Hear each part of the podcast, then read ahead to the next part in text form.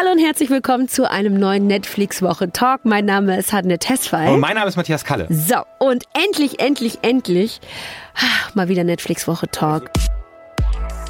Es wird auch Zeit. Oder? Ja. Finde ich auch. Und das Tolle ist, dass wir den Netflix-Woche-Talk heute ähm, mit einem echten, richtigen, krassen, internationalen Serienstar bestreiten dürfen. Sagen wir auch immer, aber diesmal stimmt's. Aber echt, ne? Als Mann ohne Gesicht im Game of Thrones wurde sein Gesicht weltweit bekannt und jetzt ist er auch in der vierten Staffel von Stranger Things zu sehen. Eine äh, Karriere, die nicht viele SchauspielerInnen aus Deutschland so kennen, die nicht vielen so vergönnt ist. Umso mehr freuen wir uns darüber, dass er heute hier ist im Talk, im Netflix-Woche-Talk. Herzlich willkommen, Tom Blaschia. Hallo. Hallo. Hallo. Hallo. Hallo. Ich versuche jetzt mal deine, deine, deine Karrierebiografie ein bisschen auf den Punkt zu bringen. Wenn ich jetzt was vergesse, schreist du sofort, ja, und sagst so, wie kann man denn sowas Alles jetzt klar. vergessen? Ja, also, du bist, was mich schon mal freut, zwei Jahre älter als ich. Also du, du, du bist, du bist 48 Jahre alt. äh, Du bist in der DDR aufgewachsen, bist dann nach dem Fall der Mauer ähm, äh, für ein Schuljahr in die USA gegangen, ähm, bist auch in quasi normalen deutschen Fernsehproduktionen zu sehen, aber auch in internationalen, wie zum Beispiel in Munich warst du zu sehen, in Operation Valkyrie warst du zu sehen. Äh, Game of Thrones hat Hartnett schon gesagt. Du hast auch in der deutschen Neufassung von Das Boot mitgespielt. In Tom Clancy's Jack Ryan hast du mitgespielt und jetzt in Stranger Things. Nebenbei hast du auch viel Theater gemacht. Äh, Es gibt also einiges zu besprechen. Habe ich jetzt was Wichtiges vergessen oder habe ich irgendetwas erwähnt, von dem du sagst, ah, das will ich eigentlich nicht, dass das die Leute wissen? Also das nächste Mal, wenn ich eine Vita schreiben muss, würde ich mich dann an dich wenden, weil äh, es war relativ vollständig. Gut, dann habe ich hier, meine Notizen haben nicht gelogen. Ich bin froh. Sage mal, dann lass uns doch ähm, gleich jetzt mal einsteigen. Äh, durch deine Rolle in Game of Thrones, da bist du ja schon weltweit bekannt geworden. Ich meine, das ist die bekannteste, können wir das sagen, ist Game of Thrones eigentlich die bekannteste Serie der Welt? Ah, das, ist, das ist echt eine gute. Also aktuell würde ich schon sagen, dass es eher äh, Stranger Things ist. Ähm, Game of Thrones war es aber bestimmt zehn Jahre lang. So. Äh, Das Gute für dich ist, dass du in beiden Serien dabei bist. So, also, dass du bei beiden so ein Check, so ein Häkchen Kann hintermachen nichts kannst. schiefgehen eigentlich, ne? Ähm, wie stehst du ähm, zur Serie Stranger Things? Hast du die vorher geguckt? Hast du dich auch, weil du Matthias ja gerade gesagt hast, das ist aktuell die bekannteste Serie der Welt. Hast du die ähm, geschaut? Hast du dich auch von diesem Hype einfangen lassen, so wie es Matthias und ich gemacht haben? Wie stehst du dazu?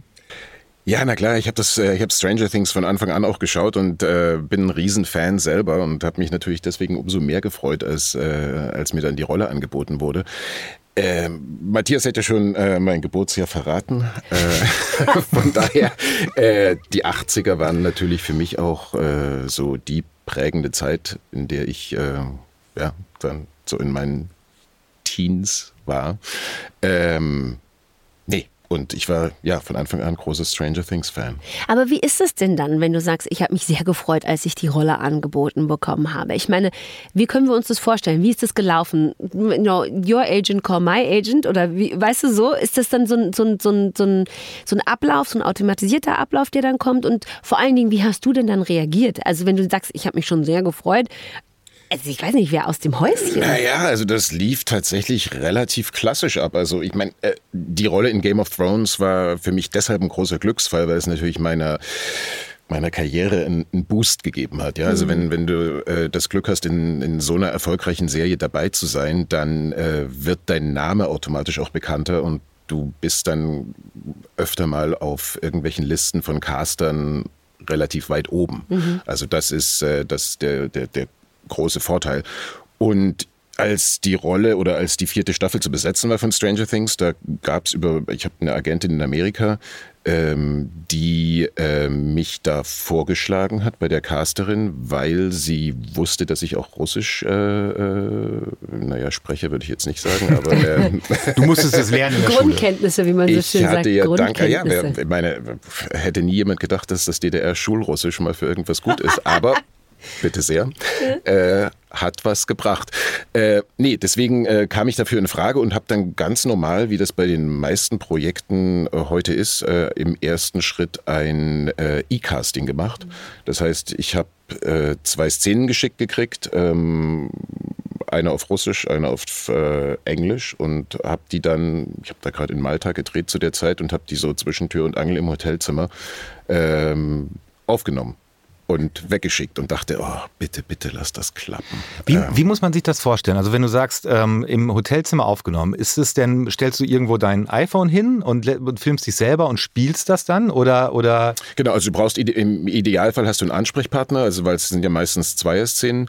Ähm, aber es muss jetzt keine perfekte Inszenierung sein. Mhm. Also darum geht es nicht. Also das, es genügt, wenn du eine, eine weiße Wand hast, äh, vor der du das machen kannst und musst jetzt auch äh, dich nicht groß äh, kostümieren oder sowas. Ähm, Im Prinzip wollen die Produzenten sehen, wie siehst du im Moment, also siehst du wirklich so aus wie auf deinen Fotos, äh, wie klingst du ähm, und ähm, ich glaube, dass äh, man einigermaßen spielen kann, davon gehen sie von Haus aus aus. Ja. Das wissen ja. die ja, ja, haben wir ja naja, schon gesehen. Aber ob, mhm. ob, was man halt mit diesem Text macht mhm. und ähm, ja.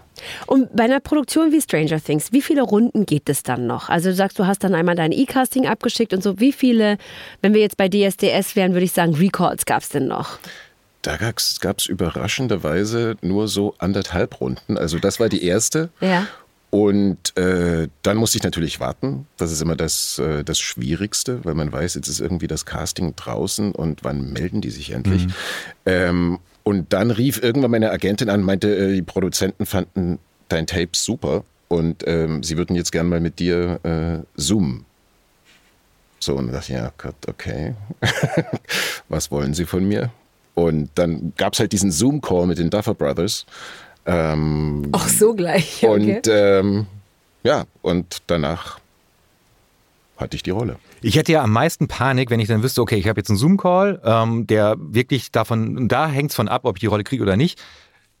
Ist das WLAN stabil? Ist sozusagen alles, also sind das nicht so die das Sachen, die einen wirklich fertig machen? immer äh, sehr schwierig. Das ist ja. ein, ein, guter Punkt. Ja. Äh, ich habe im fünften Stock in Kreuzberg meistens nicht mal Telefonleitung. Äh, aber und ab und zu äh, streikt auch das WLAN und genau das sind die Gedanken, die man sich da so macht. Aber es hat funktioniert. Ja. Denn hast du die Rolle von Enzo bekommen. Wir ähm, haben ja die erste Volume quasi der vierten Staffel von Stranger Things draußen. Ähm, und Enzo ist äh, ein sibirischer Gefängniswärter, der ähm, Kontakt zu Joyce, gespielt von Winona Ryder, aufnimmt. Und vielleicht, na, lassen wir es nochmal im Wagen, ähm, ähm, was dann passiert. Man kann vielleicht schon so viel sagen, du bist sehr, sehr nah an Hopper dran. Richtig. Und Enzo, und so viel kann man ja natürlich auch schon verraten, weil das äh, wurde ja auch schon kommuniziert. Enzo heißt natürlich nicht wirklich Enzo, sondern Enzo heißt Dimitri. Genau, der ist äh, Gefängniswärter in einem äh, sibirischen Gefangenenlager. Ja. Und hat da viel mit Hopper zu tun. Ja. Ja. Der, ja. Der, der, ähm, äh, die das Ende der dritten Staffel überlebt hat, das konnte man schon ahnen bei einem Trailer, den es, glaube ich, vor einem halben Jahr gab. Ja, wo schon klar, nee, es konnte, man konnte es eigentlich schon ahnen am Ende der dritten Staffel. Da gibt es so nach den ersten Ending Credits äh, gab es einen kleinen Cut und dann sind wir noch mal in Russland gewesen ähm, und da war schon klar, wahrscheinlich hat Hopper ähm, ähm, diese diese diese Tragödie, diese Katastrophe am Ende der dritten Staffel ähm, überlebt. Worüber ich persönlich sehr sehr froh bin ähm, und äh, ja, dann konntest du im Prinzip mit mit äh, David Harbour da deine Zeit verbringen am Set. Wie war das? Das war cool. Ich meine, ich muss natürlich ehrlich sagen, ich war am Anfang auch wahnsinnig aufgeregt. Also, weil wenn du irgendwie so einen Job in so einer Serie kriegst, die so erfolgreich ist, dann willst du es natürlich nach Möglichkeit auch nicht versauen. ähm, und, es, äh, und es kam natürlich dazu, ich habe vorhin gesagt, also bei dem Casting musste ich eine Szene auf Russisch machen. Das war eine relativ kurze Szene, eine auf Englisch. Und ich dachte dann so mit meinem Ostschulrussisch, ja, das habe ich gemacht. Ich habe dann noch einen Freund angerufen, der Russe ist, der hat mir dann noch so ein bisschen bei der Aussprache geholfen und dann habe ich dieses Casting gemacht und das war okay. Und dann habe ich aber die ersten Drehbücher gekriegt und habe gesehen, dass ich die Hälfte der Zeit nur Russisch rede. Und dann dachte ich, ach du Scheiße, äh, wie, wie soll ich das machen? Weil natürlich, ich meine, ich kann es faken, aber ich spiele ja einen echten Russen. Ja. Also habe ich natürlich auch irgendwie die, äh, äh, den Anspruch, dass das äh, so gut wie möglich ist. Ich habe dann einen Dialect-Coach am Set natürlich. Ähm, und habe da wahnsinnig viel dann geübt, aber um jetzt wirklich Nuancen hinzukriegen und äh, ja jeder Vokal muss da irgendwie klingen oder also mhm. das war schon, da bin ich schon ab und zu an meine Grenzen mhm. äh, gekommen und war dann deswegen, als es losging, auch äh, ziemlich aufgeregt, muss ich sagen. Aber es war mit, mit David äh, von Anfang an sehr cool. Ähm, Inwiefern haben denn deine Erfahrungen bei Game of Thrones dich jetzt zum Beispiel für so ein Set wie Stranger Things es ist oder für eine Produktion, wie sie Stranger Things ist, denn dann vorbereitet? Weil die Größe ist ne, vielleicht vergleichbar ähm, oder ist sie es? Ähm, wie war das? Also das war schon gut, dass ich diese Erfahrung hatte, weil äh, solche großen amerikanischen Produktionen laufen tatsächlich ein bisschen anders ab als äh, so der normale Fernsehfilm und äh, das nicht unbedingt im nur für den Schauspieler positiven Sinne, mhm. weil es ist sehr wenig Zeit am Set, um tatsächlich an was zu arbeiten und etwas auszuprobieren, mhm. äh, schauspielerisch. Also es wird von dir erwartet, wenn du da hinkommst, dass du äh, deine Rolle im Prinzip äh, spielst. Mhm. Und äh, der Regisseur kümmert sich hauptsächlich um andere Sachen. Also die machen geile Kamerafahrten und sehr komplizierte Sachen, die teilweise auch Stunden dauern, um das einzurichten. Aber mit dir als Schauspieler wird eigentlich sehr wenig gearbeitet. Und äh, das wusste ich schon von Game of Thrones. Deswegen habe ich mich doppelt gut vorbereitet. Ähm, weil ich wusste, ich muss dann am Drehtag einfach funktionieren. Und äh, wir haben auch angefangen in, in Litauen, war die äh, äh vor Corona ging es los, äh, 2020. Und äh, das war im Winter. Und dann gab es natürlich auch nur äh, wenige Stunden Tageslicht äh, bei Außendrehs. Und umso schneller musste das dann alles passieren. Ähm, das war schon stressig ab und zu. Mhm. Man sagt ja beim Fußball, Geld schießt Tore und jetzt ist es so, dass du nach Game of Thrones bei, und bei, mit Stranger Things jetzt die zweite Produktion, die ich glaube ich budgetmäßig, was Serien angeht, wirklich ganz, ganz oben steht. Ich, also mhm. Game of Thrones und Stranger Things sind, glaube ich, tatsächlich Platz 1 und Platz 2. Das ganze Geld, was da reingebuttert wird, merkt man das am Set? Merkst du das als Schauspieler, ähm, dass es wirklich, dass sie richtig, richtig Geld zur Verfügung haben? Oder spielt das für deine Arbeit als Schauspieler eigentlich keine große Rolle? Also das merkt man natürlich auf alle Fälle am Set. Und äh, also gerade bei Game of Thrones habe ich es gemerkt, weil ich ja da äh, das erste Mal in Staffel 2 drin war mhm. und dann in 5 und 6. Also 5 und 6 waren dann schon wesentlich größer. Also es ist natürlich auch, auch so, äh, wenn so eine Serie beginnt, dann haben die, äh, die Produzenten oder die Showrunner, jetzt die Duffer Brothers in dem Fall, eine Vision von der Geschichte, die sie erzählen möchten. Und äh, sie wissen, dass sie im Idealfall äh, fünf oder sechs oder wie viele Staffeln auch immer drehen möchten. Aber sie wissen natürlich nicht, wie erfolgreich äh, die Sache wird. Und es kann auch sein, dass der Sender dann nach, äh, nach zwei Staffeln schon sagt, äh, Schluss. Deswegen geht es immer relativ klein los. Und je erfolgreicher eine Serie wird, desto mehr äh, Budget ist dann auch zur Verfügung. Und das merkt man natürlich am Set. Also da werden dann schon Sachen gemacht, die, äh, die sehr beeindruckend sind und die dann äh, für mich als Schauspieler äh, auch äh, toll sind, weil das dir natürlich hilft, ähm, in die Rollen viel besser einzusteigen. Also da Kannst du so ein Beispiel, reden wir über Kulisse, reden wir über Kostüm, reden über wir alles. Also ja. die Kostüme sind perfekt, äh, die Kulisse ist perfekt. Wir haben zum Beispiel jetzt bei Stranger Things 2020 Litauen. Äh, der Hauptgrund, warum die Produktion dahin gegangen ist, äh, neben, den, äh, neben den Locations und der Landschaft, war, dass Litauen im Januar absolut schneesicher ist. Mhm. 2020 im Januar gab es keine einzige Flocke in Litauen. Oh no.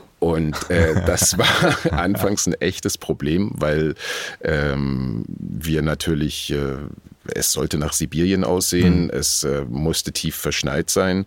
Und äh, es gibt natürlich jetzt nicht nur Close-ups, äh, sondern auch White Shots und wo du äh, große Teile Landschaft siehst.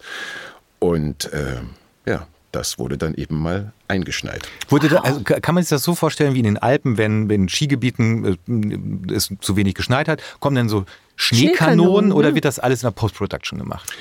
Also Post-Production gibt's natürlich auch, aber es, äh, es gibt auch Schneekanonen und davon kriegst du als Schauspieler nichts mit, weil äh, das passiert dann immer am Tag vorher. Wird natürlich das Set eingerichtet und du kommst dann früh hin, hast gerade noch irgendwie bei frühlingshaften 15 Grad deinen Kaffee getrunken und bist dann, äh, wirst dann nach eine halbe Stunde später bist du in Sibirien und es ist tief verschneit. Ja, das ist schon cool natürlich. Weißt du, ich hatte ja insgeheim gehofft, dass du auch sowas sagst wie, sie haben da viel mehr Auswahl an Snacks oder sowas. Weißt du, so, auch, ich meine, es war meine Hoffnung gewesen, dass so ein Teil, Teil des Budgets eben auch in, in Snacks geht. Also ich muss dir sagen, ich bin da bei diesen Drehtagen äh, so konzentriert und äh, denke an äh, daran, jetzt nicht den nächsten, die nächste Szene zu versauen. Das, also Hunger ist mein kleinstes Problem. oh wow, ja. Oh, so viel zu Stress, ne? Ähm, du hast es vorhin schon angesprochen, du bist natürlich ähm, in ganz anderen Bedingungen oder unter anderen Bedingungen aufgewachsen als ähm, äh, die, die jetzt in Stranger Things so viel zu sehen sind. Ne? Also wir reden da zwar über die 80er Jahre, aber wir reden natürlich schon sehr über amerikanische Popkultur. Wir reden sehr viel über amerikanische Popmusik und so. Und als jemand, der ähm, in der ehemaligen DDR ja noch diese Zeit, die gleiche Zeit erlebt hat, ja auch schon bewusst erlebt hat, wie hat sich diese, diese Dreharbeiten, wie haben die sich da ähm, für dich angefühlt? Konntest du da was mit anfangen? Konntest du auch in dem Zusammenhang mit diesem Phänomen ähm, Stranger Things ähm, was anfangen? Jein. Mhm. Ähm, also ähm, die 80er Jahre äh, hinter Dresden, wo ich aufgewachsen bin, die sahen natürlich ein bisschen anders aus als in äh, Hawkins, Indiana. Ähm, und äh, ich glaube, wir hatten auch keine BMX-Räder und äh, diese ganzen Geschichten. Ähm, und gerade dieser Teil der DDR war ja relativ gut abgeschirmt mhm. von jeglicher Art äh, Westfernsehen. Der sogenannte Teil der Ahnungslosen. Das ARD Außerraum Dresden mhm. hieß das. und äh, ähm, ja, also wie, wie gesagt, ich bin mit einem Fernsehprogramm aufgewachsen. Ähm, hat mir, glaube ich, nicht geschadet. Äh, ich hatte auch eine, eine wunderbare Kindheit, also das war alles, äh, alles völlig okay. Ähm, aber es gab natürlich ähm, immer diese Sehnsucht, da auch mal rauszukommen. Und es gab auch das Bewusstsein, dass da, dass da mehr war. Aber wie das jetzt äh, konkret ausgesehen hat, davon haben wir jetzt nicht so viel mitgekriegt. Aber dann bist du ja relativ schnell, als es ging, ähm, in die USA zum, zum Schüleraustausch oder ein, ein Auslandsjahr gemacht. In welchem Jahr war das? Es war 91. 91, da warst du 17. Genau. Und wie war das dann für dich, dort anzukommen? Ja, also ich bin wirklich in dem Bewusstsein äh, aufgewachsen, ähm, da irgendwie gefangen zu sein mhm. in, in, in, der DDR. Mhm. Und ähm, ich kann jetzt nicht sagen, dass ich darunter gelitten hätte, ja, aber wir sind halt, äh, jeder unserer Sommerurlaube ging immer auf den Campingplatz an der Ostsee. Mhm. Und irgendwann dachte ich, äh, es wäre auch mal schön, äh, mal nach Italien und nach Spanien zu fahren. Ähm, und deswegen hatte ich immer dieses, diesen sehr starken Drang, ähm, rauszukommen und äh, mir die Welt anzugucken. Und als dann, als es diese Möglichkeit dann gab, ähm, habe ich irgendwann davon gehört, dass man eben so einen Schüleraustausch machen kann und habe mich dann sofort beworben und ähm, das hat auch geklappt. Und ich bin dann ähm, nach Neuengland gekommen für ein Jahr. Mhm. Und äh, ja, das war, das war ein natürlich ein, ein Kulturschock, äh, würde ich jetzt nicht sagen, aber das war natürlich was, was krass anderes, also aus der DDR nach Amerika zu kommen. Da hat man ja so quasi das, das Level Westdeutschland übersprungen.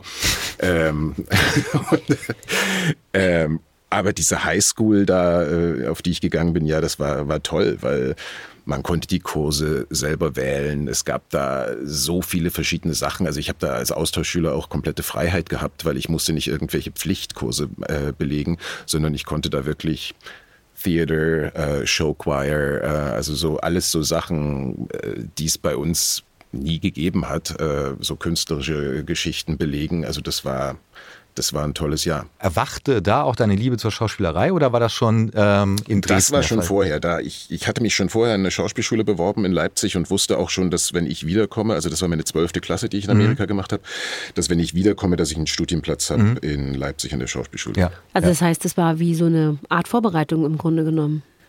Ja. Ich. Ja, mhm. ich, ja. ja. Mhm. Aber, äh, also weißt du, ich stelle mir das so abgefahren vor, weil ich war ähm, fünf Jahre nach dir äh, in den USA und ähm, finde, als jemand, der in Westdeutschland aufgewachsen ist, dass es dann trotzdem schon noch mal was ganz schön anderes war. Also diese diese amerikanische Popkultur, die einen da so ähm, volle Breitseite auch trifft, auch was du gerade eben ganz kurz nur angesprochen hast, so Highschool Life, ist schon auch noch mal wirklich was was was heftiges, also was was auch ganz doll anderes, als es jetzt in West- oder in Ostdeutschland der Fall war. Wie hast du das erlebt? Ja, es gab da eben äh, diese ganzen außerschulischen Sachen. Also du musstest in einem Sportteam sein. Ich war dann irgendwie im Track-Team. Ich hab, äh, war in der Marching Band. Ähm, Welches Instrument? Ähm, na, ich spiele eigentlich Klavier und habe dann äh, ging ja schlecht. Ich ja. habe den Xylophon gespielt. so dieses Tragbare. Was das man, Tragbare, ja. das, das ging dann ohne, ohne groß extra üben. ging das relativ gut. Und dann sind wir jedes zweite Wochenende zu irgendwelchen Competitions gefahren mit anderen Highschools Autos und mussten dann so eine dämliche Uniform anziehen. Also äh, leider waren dann unsere Schulfarben auch braun-orange. Wow. Äh, das war wirklich das so absolut äh, Schlimmste, was man sich vorstellen kann. Aber äh, es hat Spaß gemacht. Es, äh, also diese ganzen, diese ganzen extracurricular Activities, wie es da heißt. Also das, ähm, das war toll. Und es gab natürlich das Prom, das mm. Highschool Prom am, mhm. am, am Ende des Jahres, wo alle, wo man also äh, aus heutiger Sicht würde ich sagen, das ist äh, das harmloseste, was es überhaupt gibt. Also das ist so, da ist jede, äh, jeder Abi, jeder Abiball in Deutschland äh, aufregender. Äh, aber für die Amerikaner ist das natürlich äh, immer noch so das Ding am Ende des am Ende der Highschool. Ja, ist ja auch schon in genug Serien und Filmen irgendwie ja. mythologisiert worden gefühlt, Des, oder? De deshalb musstest du denn oder durftest du als Austauschschüler denn auch ähm, jemanden fragen, der dich begleitet und also war das genauso wie man das aus aus ähm, Film und Serien Ich durfte fragen, kennt? ich durfte auch gefragt werden. Ja und äh. hat es wurdest du gefragt hat oder auch, hast du gefragt? Hat auch geklappt. Ich habe ich habe gefragt. Ja. Ich habe gefragt. Ähm, wie ja, hieß sie? Weißt du es noch? Florence. Florence. Äh, war auch Austauschschülerin aus, äh, aus Frankreich. Hm. Hat man noch Kontakt oder? Wir haben tatsächlich noch Kontakt. Nein, das, Nein. Also ey, so sporadisch und das Lustige ist, sie hat sich vor äh, vor paar Wochen gemeldet, weil ihr irgendwie einfiel, dass wir jetzt 30-jähriges Highschool-Jubiläum haben. Und es gab damals äh, an dieser Riesenschule, da waren, es waren irgendwie 1200 Leute, ja. waren, glaube ich, in der Schule, äh, gab es vier Austauschschüler und äh, wir sind immer noch so wirklich ganz locker in Kontakt und sie will jetzt eine Reunion machen im, im Mai und ähm, ich hoffe, dass, dass ich Zeit habe. In Neuengland oder eher nee, in Frankreich? In Frankreich dann. Das ist ja süß. Aber das ist ja das Entscheidende bei dir, ne? Also wenn, wenn du sagst, wenn ich Zeit habe. Weil wenn man sich mal so anguckt, die Liste von Filmen und Serien, in der du, äh, in denen du schon zu sehen warst, das ist ja wirklich beeindruckend. Sitzt manchmal Tom Lagia zu Hause guckt sich so seine Liste an und denkt sich seine Filmografie an und denkt sich, geil. Ist schon geil, was ich alles gemacht habe. Weil ich würde das gefühlt jeden dritten Tag machen, mir das angucken und mir denken, geil. Ja, ich, ich, ich, ich stehe natürlich früh auf und das Erste, was ich mache, ist, ich google mich. Ja, äh, und, ähm, also das klingt jetzt natürlich äh, äh, toll, ja, aber ich bin jetzt auch schon ein paar Jahre im, im, im Job und ich kenne wirklich Zeiten, wo ich nur rumgesessen habe und äh, wo ich äh, mir gewünscht habe, äh, dass es wieder mal einen Drehtag gibt und wo ich nicht wusste, wie ich es anstellen soll, äh, dass ich genug zu tun habe. Deswegen traue ich mich nicht, mich jetzt zu beschweren darüber, dass ich gerade viel zu tun habe, weil dieser Job ist natürlich auch sehr volatil. Also das, äh, heute läuft es gut, morgen läuft es weniger gut und das ist, äh, hängt nicht unbedingt nur von dir ab. Ja? Also das sagt jetzt nichts über deine schauspielerische Qualität aus. Ich habe ganz tolle äh, Freunde und Kollegen, die wahnsinnig gute Schauspieler sind und äh, für die es trotzdem schwer ist, ähm, äh, jetzt Drehtage zu bekommen oder mhm. Projekte zu bekommen. Das ist immer eine Mischung von Sachen. Und deswegen bin ich da sehr dankbar, wie das im Moment läuft. Ähm, und freue mich einfach drüber. Aber ist es denn auch was, womit du dich dann schon auch sicher fühlst? Also bist du jetzt in der Zwischenzeit an so einem Punkt angekommen, wo du sagst, ähm, ich mache mir auch keine Sorgen mehr?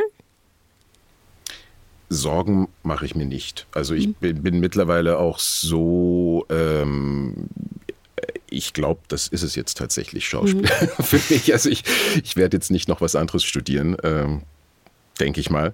Ähm, Gab es auch andere Zeiten, also ich habe tatsächlich so, wo ich Mitte 30 war und eben nicht so viel zu tun hatte, dachte ich so, ja, was, was könnte man jetzt noch machen, weil ich einfach das Gefühl hatte, ich habe wahnsinnig viel Energie, ich kann jetzt nicht nur zu Hause rumsitzen und ähm, darauf warten, dass was passiert. Ähm, ja, ist dann zum Glück anders gekommen und ähm, ich glaube jetzt die paar Jahre, die jetzt noch kommen, mache ich es noch. Gibt es, gibt es so einen Moment oder ein, ein, ein Projekt, ein Film, eine Serie, wo du dieses Gefühl hattest, okay, jetzt kippt es zum sicheren. Also jetzt bin ich auf der sicheren Seite. Also wenn du jetzt sagst, noch mit Mitte 30 war es so, hm, mal gucken, ob das klappt. Irgendwann muss ja der Punkt gekommen sein, so ein Moment gekommen sein, wo man sich sicher war, wo du dir sicher warst? Na, sicher kann man sich nie sein. Also für mich war der entscheidende Punkt wirklich, dass ich ins Ausland gegangen bin äh, irgendwann, also dass ich mir eine Agentur in London gesucht habe, äh, was jetzt auch keine Garantie für äh, schnelle Jobs war, mhm. aber wo ich das Gefühl hatte, dass ich, das, wo ich weiß, ich habe da einen sehr guten Agenten, der richtig an mich geglaubt hat und mich auch aufgebaut hat. Und da ist auch die ersten zwei Jahre, wo ich da war, nicht viel passiert. Aber ähm, das ging so Schritt für Schritt und da kamen erst ein paar kleinere Projekte in, in England und dann wurden die größer und dann kam eben Game of Thrones. Also diese internationale Schiene hat mir sehr geholfen. Die hat dann natürlich auch äh, rückgestrahlt auf, äh, auf Deutschland und äh, jetzt finde ich eigentlich die Situation perfekt. Also ich drehe natürlich auch sehr gerne in meiner eigenen Sprache, weil das nochmal was ganz anderes ist. Also weil du da wirklich so eine ganz andere, ganz anderen emotionalen Background hast, äh, wenn du in deiner Sprache drehst. Ähm, aber die Mischung ist für mich eigentlich jetzt ideal. Woran glaubst du, lag das, dass ähm das im Ausland für dich funktioniert hat? Das ist schwer zu sagen. Also, ähm, ja. also ich hatte, glaube ich, so ein paar, also neben der sehr guten Agentur, mhm. äh, die mir sicher viele Türen geöffnet hat erstmal, also Caster, die mich dann getroffen haben, ohne dass sie mich kannten, ähm, Castings, die ich bekommen habe, ohne dass mich da irgendjemand kannte, das ist sicher äh, der, dem Namen der Agentur äh, geschuldet. Und dann hatte ich aber so ein paar Features, die mich jetzt, glaube ich, äh, wo ich, wo ich rausgestochen bin auf dem englischen Markt. Also erstmal mein Aussehen. Also ich sehe nicht englisch aus, mhm. mhm. ja. sondern irgendwie anders.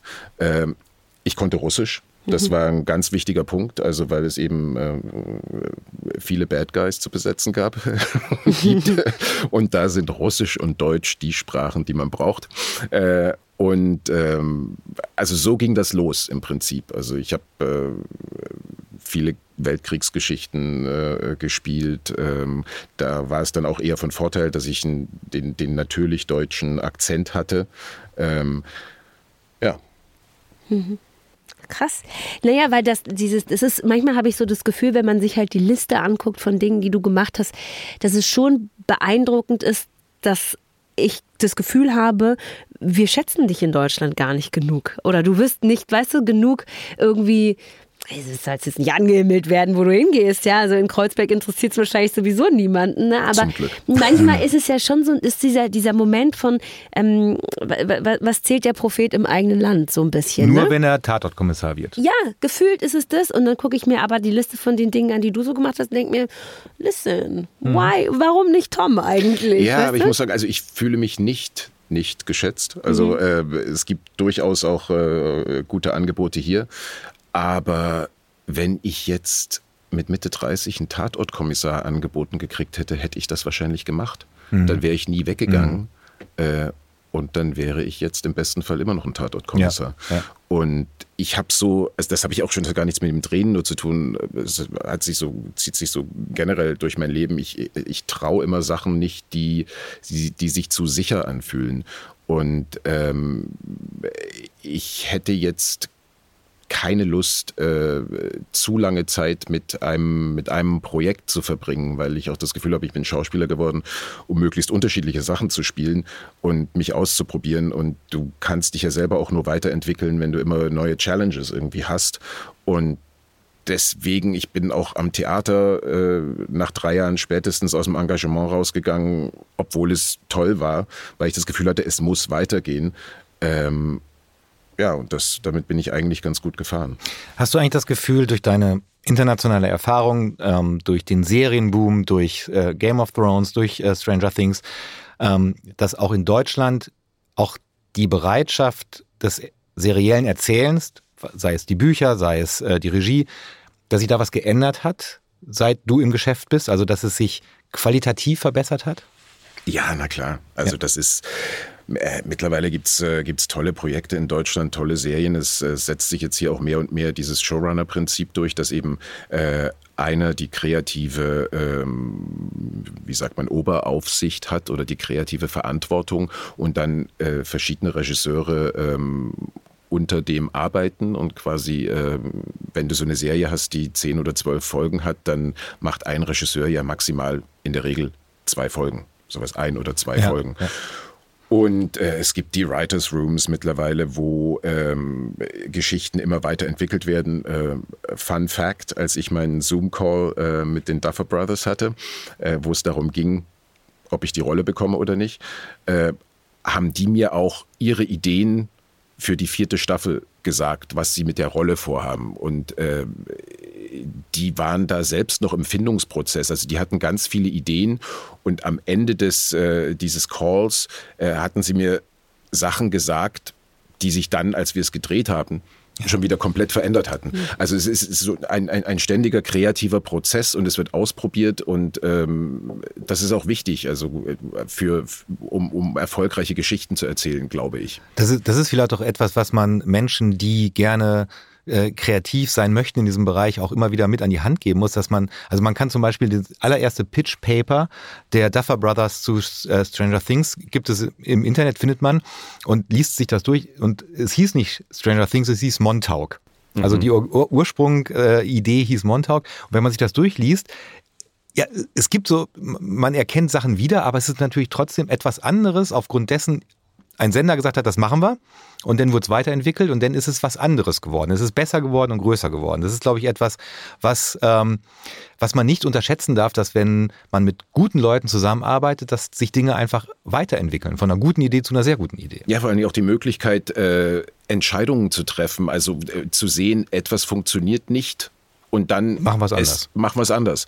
Und äh, das war in Deutschland lange Zeit äh, ein sehr starres System. Also ein Drehbuch wurde geschrieben und das wurde dann von äh, der Redaktion abgenommen, äh, dann irgendwie die zehnte Fassung und dann war jedes Wort heilig. Und äh, wenn das dann gedreht wurde und du hast am Set gemerkt, mh, hm, der, der, der Text spricht sich nicht, das funktioniert nicht richtig, das würde eigentlich viel besser gehen. Da gab es keine Möglichkeit, das zu ändern ohne erst Rücksprache mit der Redaktion zu halten und die waren dann meistens im Urlaub und äh, also es, äh, es, es war sehr schwierig und wurde dann meistens nicht gemacht. Und da ist es in so einem Prozess, wie es jetzt ist, äh, viel besser. Wonach suchst du eigentlich in deinen Rollen? Ich meine jetzt, äh, wenn man jetzt zum Beispiel Stranger Things irgendwie angeboten bekommt und dann irgendwie vielleicht noch gar keine wirklich klare Idee davon hat, was man da spielen wird, so eine grobe Idee, aber keine klare, genaue Idee, dann sagt man natürlich ja. Aber es gibt ja schon noch durchaus sehr konkrete Sachen, die wahrscheinlich an dich rangetragen werden, wo du das Drehbuch bekommst, reinschaust, dir das durchliest und sagst, ja, mache ich. Was ist es dann, was dich gereizt hat? Also was ist es, was dich dann da angesprungen hat? Also es gibt so eine relativ einfache äh, äh, Schauspielerregel, äh, weil man sich natürlich immer fragt, äh, soll ich jetzt das machen oder nicht? Also wenn man mehrere Angebote hat ähm, und äh, die lautet, ähm, also du guckst dir an, mit wem du arbeitest, äh, du guckst dir an, ähm, wie das Drehbuch ist und du guckst dir an, was es für deinen Kontostand macht. Jawohl. Und ähm, zwei von diesen drei Dingen müssen stimmen. Dann kannst du das Projekt machen. Äh, wenn nur eins stimmt, solltest du es nicht tun. Also das ist so jetzt so, so, so die Faustregel. Aber ähm, natürlich guckt man in Rollen, also ich gucke in Rollen nach, ähm, nach Vielgeschicht, äh, viel, vielschichtigen äh, Sachen. Also so relativ äh, geradeaus äh, Heldenfiguren äh, interessieren mich eigentlich weniger, wenn sie nicht auch irgendwie eine dunkle Seite haben oder einen Bruch, weil das gibt dir als Schauspieler Material, womit du dann eine Rolle auch interessant spielen kannst. Und äh, also je ambivalenter eine Figur ist, desto mehr Spaß macht es, die zu spielen. Und das müssen gar nicht immer die Hauptrollen sein. Also das können auch Nebenrollen sein, die, die äh, tolle Szenen haben oder eben eine tolle Funktion innerhalb der Geschichte. Wie ist es bei dieser Rolle von, ähm, äh, die du in Game of Thrones hattest? Ja, also die, diese, diese, diese Figur, von der man ja auch als Zuschauer am Anfang überhaupt nicht wusste, ist das eigentlich ein netter oder ist das der absolut böse? So, also wie, wie, wie ist das für dich, wenn du da das Drehbuch bekommen hast oder wenn du meinetwegen auch die, die, die Romane von ähm, George R. R. Martin gelesen hast? Er, dieser Charakter ist ja für einen Schauspieler, der diese Rolle anlegen muss, so wahnsinnig schwer zu fassen, weil man auch nicht weiß, was, wo geht dessen Reise hin? Ja, aber das war das Gute. Ich meine, das ja. war für mich genauso ein Prozess wie für den Zuschauer. Mhm. Also ich wusste am Anfang auch nicht viel mehr als die, als die Zuschauer. Ich hatte zwar die ersten beiden Bücher gelesen, äh, und dann war ja aber diese, diese Buchreihe relativ offen. Also kein Mensch wusste, was passiert mit Jaqen Hagar. Ja. Also, ja. Was für eine Funktion hat der? Äh, George R. Martin hat es bis heute nicht beantwortet. er sitzt da irgendwo in der Wüste in New Mexico äh, und ähm, grübelt. Macht grübelt. sonst was, aber schreibt nicht an Game of Thrones. Ähm, aber ich habe dann gemerkt, ähm, es macht Spaß, äh, eine Rolle zu spielen, äh, und äh, die ein Geheimnis hat. Ja. Und ich wusste selbst nicht die Antwort auf das Geheimnis, aber ich konnte immer spielen, ich weiß was, mhm. was du nicht weißt. Ja. Mhm. Ja. Und das überträgt sich natürlich dann auf den Zuschauer, weil der auch ähm, unbedingt wissen will, was da jetzt los ist und was da passiert. Und ja. das, es hat in dem Fall gut funktioniert. Wie ist das bei Dimitri slash Enzo? Was, was, was, wie, wie arbeitest du mit dem? Ja, also ist natürlich eine ganz andere Figur, äh, aber äh, ist ein sehr cooler Charakter auch, weil er äh, verschiedene Interessen hat, sage ich mal, ohne jetzt äh, zu viel spoilern zu wollen. Äh, er hat sehr unterschiedliche eigene Interessen, äh, die sich dann aber im Laufe der Geschichte auch ändern und da, dadurch, was ihm passiert.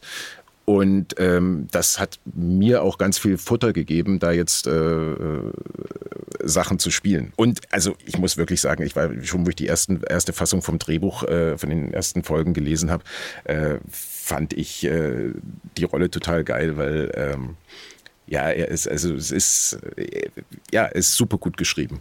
Ja. Geil. Geil. Also, gibt es denn noch so eine Figur, die du gespielt hast, von der du denkst, boah, das hat so einen Spaß gemacht, dass die dir aus welchen Gründen auch immer irgendwie im Kopf geblieben ist? Naja, du suchst natürlich, du, du musst dir als Schauspieler in, in jeder Rolle den Spaß suchen. Mhm. Ja, also und wenn es gut geschriebene Rollen sind, dann funktioniert es auch. Das ist natürlich bei jeder Rolle äh, was anderes. Also äh, bei der Rolle in dem, im, im Boot, äh, wo jetzt auch die dritte Staffel rauskommt, ähm, das ist ja ein äh, moralisch sehr fragwürdiger äh, Charakter.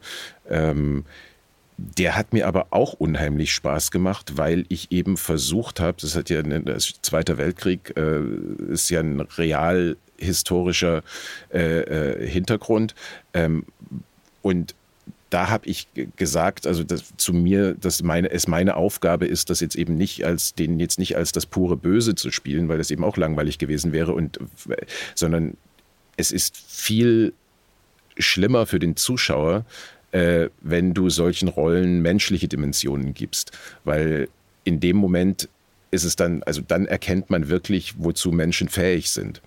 Und meine Aufgabe war es, äh, alle diese furchtbaren Dinge, die der da gemacht hat, äh, äh, in der Rolle menschlich zu rechtfertigen. Vor, also vor mir selber als Rolle. Mhm. Ja, ja. Und den jetzt eben nicht per se böse zu spielen. Das hätte ich langweilig gefunden. Und so sucht man sich in jeder, in jeder Figur den Kern oder irgendwelche interessanten Ansatzpunkte. Wie ist das eigentlich, wenn du, wenn du ein Drehbuch bekommst? Also wie, wie muss man sich diese professionelle Draufsicht und Durchlesen eines Drehbuchs äh, vorstellen? Liest du ein Drehbuch wie ein normales Buch oder wie, nimm uns mal mit in diesen Prozess. Ja, also ich, ich, ich, das eine meiner Lieblingsbeschäftigungen ist äh, Drehbücher lesen, weil dann setze ich mich in, den, in, in meinen Drehbuchlessessel. äh, ich habe jetzt nicht so viel, ich habe nur einen, also, okay. habe nur einen Sessel, aber da, da liest sich sehr gut drin. Und dann bin ich völlig naiv. Also dann äh, lese ich tatsächlich äh, dieses Drehbuch, als ob es ein Buch wäre, mhm. ein normales, und ähm, gucke halt so Seite für Seite, interessiert mich die Geschichte? Äh, will ich unbedingt weiterlesen? Ähm, was passiert hier? Ähm, so, und das ist ein relativ ähm, zuverlässiger äh, äh Gradmesser dafür, ob ich die Rolle dann spielen möchte. Mhm. Also wenn manchmal liest du die ersten zehn Seiten und denkst so, ich, ich verstehe hier gar nicht so richtig, worum es geht. Mhm. Und ähm, ich bin wie der naive Zuschauer, der sich ähm, jetzt was eine Geschichte erzählen lassen möchte. Und wenn die Geschichte für mich funktioniert, dann finde ich das gut. Und wenn nicht, dann muss ich gucken. Gab es das eigentlich schon mal, dass du ein Drehbuch gelesen hast, wo das Drehbuch großartig war? Du wusstest, das wird ganz, ganz toll und die Rolle, die dir aber angeboten wurde, war scheiße. Nee, es gab es aber schon, also das gab es auch schon. Aber was viel schlimmer ist, wenn du ein Drehbuch liest und denkst, was ist das für ein Käse? Das ist furchtbar und sagst die Rolle ab und danach siehst du es und es ist toll. Oh, was Kannst war das? du das erzählen? Das war Sex Education. Nein, du Nein. hast nicht deine Rolle. Was? Nein, Nein ich habe jetzt keine Rolle in Sex Education abgesagt, aber ich habe das Casting dafür schon abgesagt, weil ich äh, dachte, das funktioniert nicht. Wer wärst du gewesen? Der Freund? Äh, der, der, Freund von. Ähm, Nein, von Jane. Ja, also dafür hätte ich das Casting, oh dafür hätte ich das Casting machen sollen. Oh äh, Tom, wir müssen das Gespräch jetzt abbrechen. Das ist, es ist ja, äh, mal ganz kurz man, man kann ja nicht immer nur richtig liegen. Ganz kurz auch nochmal für die ZuhörerInnen. Matthias und ich sind gerade beide gleichzeitig von unseren Stühlen gerutscht und wissen auch gar nicht mehr, was wir jetzt miteinander anfangen sollen. Wir wissen auch nicht mehr, was wir mit diesem Gespräch anfangen sollen, Tom. Sorry, ich glaube, wir müssen jetzt hier an dieser Stelle Schluss ja, machen. Tschüss. Danke, dass du da Wow! Nein, aber da hast du dich schon sehr geärgert, oder? Naja, das war natürlich dann ein Jahr oder anderthalb Jahre später, als ich das dann gesehen habe und ähm, dachte ich, Wahnsinn. Also ich hätte mir beim Lesen dieses Drehbuchs konnte ich mir nicht vorstellen, wie das funktionieren soll. Weil dieses Drehbuch hat sich, da ging es ja nur, also du liest so ein Buch und es, also ich fand es peinlich, mhm. ehrlich gesagt. Mhm. Es war nur für meine Auffassung plakative Sachen unterhalb der Gürtellinie. Mhm. Ich fand das nicht charmant, ich fand das nicht witzig äh, und ich konnte mir nicht vorstellen, wie das aussehen soll. Wahnsinn. Aber welcher Zauber muss dann am Set passiert sein oder beim Casting oder was weiß ich wo, dass es auf einmal von diesem, wie du sagst, sehr uncharmanten Drehbuch zu dieser, also jedenfalls für Hartnett und mich, großartigen, tollen Serie ja, geführt hat. Die Serie ja, auch also was, was, was, was, äh, in, was, ist der Punkt in diesem Prozess, wo, man, wo es dann möglicherweise toll wird? Weiß ich nicht. Also erstens mal hätte ich wissen müssen, dass es von Engländern gedreht wird. Ah, okay. Die schon mal, also wusste ich natürlich, aber ähm, also ich liebe englische Serien, den mhm. englischen Humor und äh, die, die ist einfach brillant. Also ich, ich ja.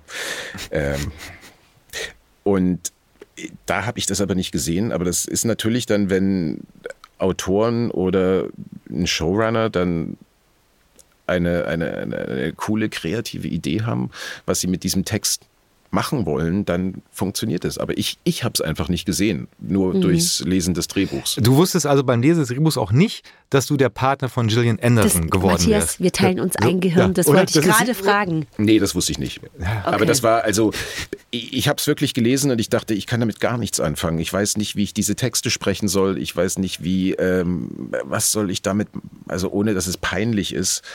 Ähm, ich, nee, aber was ist dann die Lektion, die man aus, aus so einer Story mitnimmt? Also was, was, was würdest du jetzt anders machen? Oder würdest du sagen, nee, ganz ehrlich, in neun von zehn Fällen hat mich mein System irgendwie ja auch dahin gebracht, wo ich bin. Also so ist es jetzt nicht so, als ob du irgendwie die eine Rolle deines Lebens abgelehnt hättest.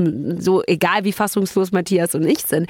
Aber was nimmst du denn dann mit aus sowas? Ich habe ja wie gesagt auch nicht die Rolle abgelehnt, sondern äh, das, das Casting, Casting, und ich hätte ja. wahrscheinlich dann auch die Rolle nicht bekommen. Das glaube ich ja, nicht. Also komm, Entschuldigung. So kann man sich ja nicht rausreden. So, nein, das nein, glaubst du jetzt auch Doch, selber so nicht. So rede ich mich aber von mir okay. selbst raus. okay. Hätte ich nie gekriegt, die Rolle. Okay. Ähm, ja, weiß nicht. Also man, man kann nur äh, sich auf sein eigenes Gefühl verlassen und äh, es ist auch nicht jeder Schauspieler für jede Rolle der Richtige. Egal mhm. wie gut der Schauspieler ist. Mhm. Äh, und das ist ja auch gut so. Ähm, von daher alles schön. Äh, es also es ist jetzt nicht so, dass du quasi Sachen liest und denen dann vielleicht nochmal eine zweite Chance gibst, auch wenn du das Gefühl hast, irgendwie, oder nochmal mehr vielleicht nachfragst. Naja, aber ich, ja. also wenn es ein, wenn's ein Regisseur ist, den ich sehr schätze oder dessen, dessen, dessen Filme ich mag, dann, dann, dann liest man schon nochmal anders hin, mhm. äh, auch wenn man was nicht versteht. Äh, und dann gibt es mitunter auch die, die Möglichkeit, da, dass man mit demjenigen sprechen kann und dass man da so ein bisschen mehr Hintergrund äh, äh Wissen kriegt und erfahren kann, was sie mit, äh, da, damit vorhaben. Aber das äh, Sex Education, das war wirklich der allererste Schritt, wo ich äh, über die Agentur ein Casting machen sollte. Das war auch kein komplettes Drehbuch, was ich gelesen habe. Okay. Das waren irgendwie drei, vier Szenen. Und ähm, ja, aber das, Wow. Wobei, ich überlege gerade, es kann natürlich sein, dass es tatsächlich, wenn man es als Drehbuch bekommt oder als, als äh, Szenentreatment oder so bekommt, dass man dann doch erstmal denkt, das ist aber seltsam. Also irgendwie, ich, ich, ich kann Tom hm. einerseits verstehen, ja. andererseits äh, finde ich es natürlich ähm, nicht verständlich, dass man sowas ablehnt, aber ich, also, ne, es kann sein, dass du, weil es wird auch, es geht auch viel um uns herum bei viel. Sex Education. Ja, das also ist schon ist viel. Schon, ja, und das hängt halt wahnsinnig äh, steht und fällt mit der Besetzung auch. Also ja. die spielen das alle so großartig und ohne den, äh, also mit, mit, so einer Selbstverständlichkeit, dass das einfach funktioniert. Aber wahrscheinlich, äh, ich weiß nicht, ich glaube nicht, dass ich wahnsinnig prüde bin oder so. Also, aber ich den Ton den Ton der Serie, so wie sie jetzt ist, konnte ich im Drehbuch nicht erkennen. Rauslesen, okay. Aber sag ich mal, jetzt nochmal dann aber ganz grundsätzlich gefragt, gibt es denn ein Genre, das für dich gar nicht in Frage kommt? Dass du zum Beispiel sagst, okay, nee, ich, ich würde nie romantische Komödien machen oder andersrum, es gibt etwas, von dem du, von dem du sagst, okay, das, das ist jetzt, was mir auf meiner imposanten Liste noch fehlt. Nee, also von, von vornherein ausschließen würde ich eigentlich gar nichts. Also ich habe auch schon Romantic Comedy gemacht, ist jetzt nicht unbedingt mein Lieblingsgenre, eben weil die Figuren also ist falsch. Also eine gut geschriebene Romantic Comedy ist auch toll. Aber meistens Matthias, sind Romantic Matthias, Comedies jetzt nicht so vielschichtig. Ja, Matthias lächelt nur wissend. ja, ja, das ist der große Streitpunkt immer zwischen uns. Ich sage mal, er kann, also ich finde, er kann keine Romantic Comedy. Also er hat da einfach eine falsche Einstellung zu. Ich habe eine falsche Einstellung. Ein, ein, anderes Thema. Egal, das ist, das ist unser interner Streit. Also ich glaube, äh, Drama mag ich lieber. Äh, ich mag auch Komödie. Ähm, ist ungleich schwerer, finde ich. Ähm, ja, aber wie gesagt, äh, alles ist eine Challenge und wenn ich mehrere Projekte habe, wenn das mal vorkommt und ich kann nur eins machen, dann gucke ich immer, dass es irgendwie was Gegensätzliches ist zu dem, was ich äh, gerade vorher gemacht habe. Einfach damit es für mich spannend bleibt. Also Western jetzt mit dir demnächst. Western finde ich gut. Ja. Darfst du, kannst du, willst du erzählen, was als nächstes bei dir ansteht? Äh, ich möchte es sehr gerne erzählen, aber, aber ich, also die Sachen, über die ich reden kann, äh, also ich habe letztes Jahr sehr, sehr viele äh, äh, Projekte gedreht, also fünf oder sechs, äh, eben weil es auch einen Backlog gab wegen, äh, mhm. wegen äh, Corona. Corona, wo dann im Jahr vorher viele Sachen ausgefallen waren oder sich verschoben hatten. Ähm, also das Boot kommt jetzt mhm. die dritte Staffel im, am, am 14. Mai, glaube ich. Dann natürlich Stranger Things. Ähm, und ein Projekt, was ich auch ganz toll fand, ein deutsches Projekt, das Netz. Das ist eine, eine Serie, wo es um Fußball geht, also quasi um die, das Geschäft hinter dem Fußball. Ähm, und das war ein sehr spannendes Projekt, weil da mehrere europäische Länder, also Deutschland, Österreich, Italien, ähm, alle ihre eigene Serie zu diesem Thema drehen und es aber Charaktere gibt, die serienübergreifend dabei sind. Mhm. Und ähm, das haben wir Ende letzten Jahres gedreht. Also da war ich auch in, in Ghana. Das war, das war ganz toll vor Weihnachten. Und das kommt jetzt, ich glaube, vor der WM soll das ausgestrahlt werden. Und ist dein Charakter einer, der serienübergreifend äh, agiert? Ich hatte auch in der österreichischen äh, Serie ein paar Drehtage und habe jetzt äh, im Mai noch in der italienischen ein paar Tage. Wie, was ist denn das überhaupt mit italienischen Produktionen und dir? Weil ähm, wir hatten mal einen Tipp von ähm, dem großartigen äh, Synchronsprecher Nico Mamone, glaube ich, aber ich, Ja. ich gucke Ja, das ist noch richtig. Mal, ne? Von Nico Mamone, der eine, einen Film empfohlen hat, in dem du auch mitgespielt hast. Ähm, kannst du noch mal ganz kurz sagen, was das war? Und Die unglaubliche Geschichte der Roseninsel. genau. Genau. Ja, das war ein, ein tolles Projekt und äh, wie das genau zu mir gekommen ist, das kann ich gar nicht, äh, kann ich gar nicht sagen. Also habe ich einen Deutschen gespielt, also das war auch basierte auf einer wahren Geschichte äh, von zwei ähm, Typen, jungen Typen, die in Bologna in den 60ern da irgendwie eine Insel ins Meer gebaut haben. Ähm, war damals eine große Sache in, in, in Italien, ist so ein bisschen in Vergessenheit geraten, aber eine sehr charmante Geschichte, wo es eben darum geht, äh, wenn man Träume hat, äh, sollte man ihnen folgen und versuchen zumindest sie zu realisieren, äh, egal wie, wie unmöglich sie scheinen.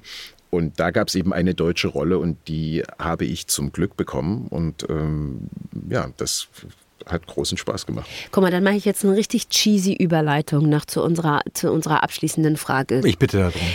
Wenn wir jetzt gerade schon so von Träumen gesprochen haben, ne? Wovon träumt denn Tom? Wo, wovon träumt er? Von welcher Traumrolle Das träumt ist ja er? total cheesy. Ja, ist schon cheesy, aber du, Mai, du hast es mir gerade so auf dem Tablett serviert und ich dachte, komm, jetzt nehme ich das direkt Musst du mit. nehmen. Musst du ja, nehmen. Kannst du das gar nichts. Kann ich liegen lassen, ne? Ist, ja, ist nicht deine Schuld. so. Ist deine Schuld, Tom. Also ich träume sehr gerne nicht von Arbeit. Ich kann das nicht immer verhindern, aber die meisten schauspielbezogenen Träume, die man als Schauspieler hat, sind meistens keine guten, weil die haben immer irgendwie entweder mit Lampenfieber vergessenem Text, äh, irgendwelchen, äh, irgendwelchen Katastrophen am Set zu tun. Also das ist so der, der, der Druck, den man sich selber macht.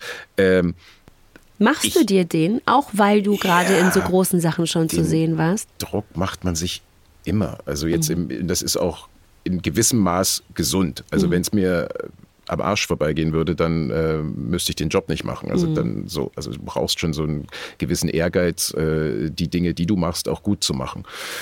Und ähm, aber ich träume jetzt ehrlich gesagt nicht von bestimmten Rollen, weil das etwas ist, was ich sowieso nicht beeinflussen kann, glaube ich. Also wenn es, wenn es in der Hinsicht Träume gibt, dann hat das, hat, haben die zu tun mit Leuten, mit denen ich gerne mal zusammenarbeiten möchte. Also bestimmten Regisseuren äh, ist dann auch höchstwahrscheinlich äh, nicht realisierbar, weil es muss, müssen halt ganz viele Dinge zusammenkommen, dass mal was klappt. Ne? Also ich bin aber happy, so wie es ist im Moment. Also ich, ich, ich beschwere mich nicht. Ja, dann ähm, träumen wir einfach davon, dass das äh, sehr, sehr schnell, ich glaube, wir wissen auch den Termin, wann die zweite Hälfte der vierten Staffel von Stranger Things erscheinen wird. Und zwar am 1. Juli kommt die. Da träume ich von. Ich träume auch davon, dass du uns vielleicht noch mal irgendwann besuchst, ähm, Tom, im Netflix Woche gerne. Talk und sage für heute vielen Dank, dass du vorbeigeschaut hast. Und Danke euch, hat ähm, Spaß gemacht. wir haben nächsten Donnerstag wieder eine reguläre Folge des Netflix Woche Podcast. Genau. Bis dahin. Danke, Tom. Mach's Tschüss. gut, bis dann. Ihr, Ciao. ciao. Ciao.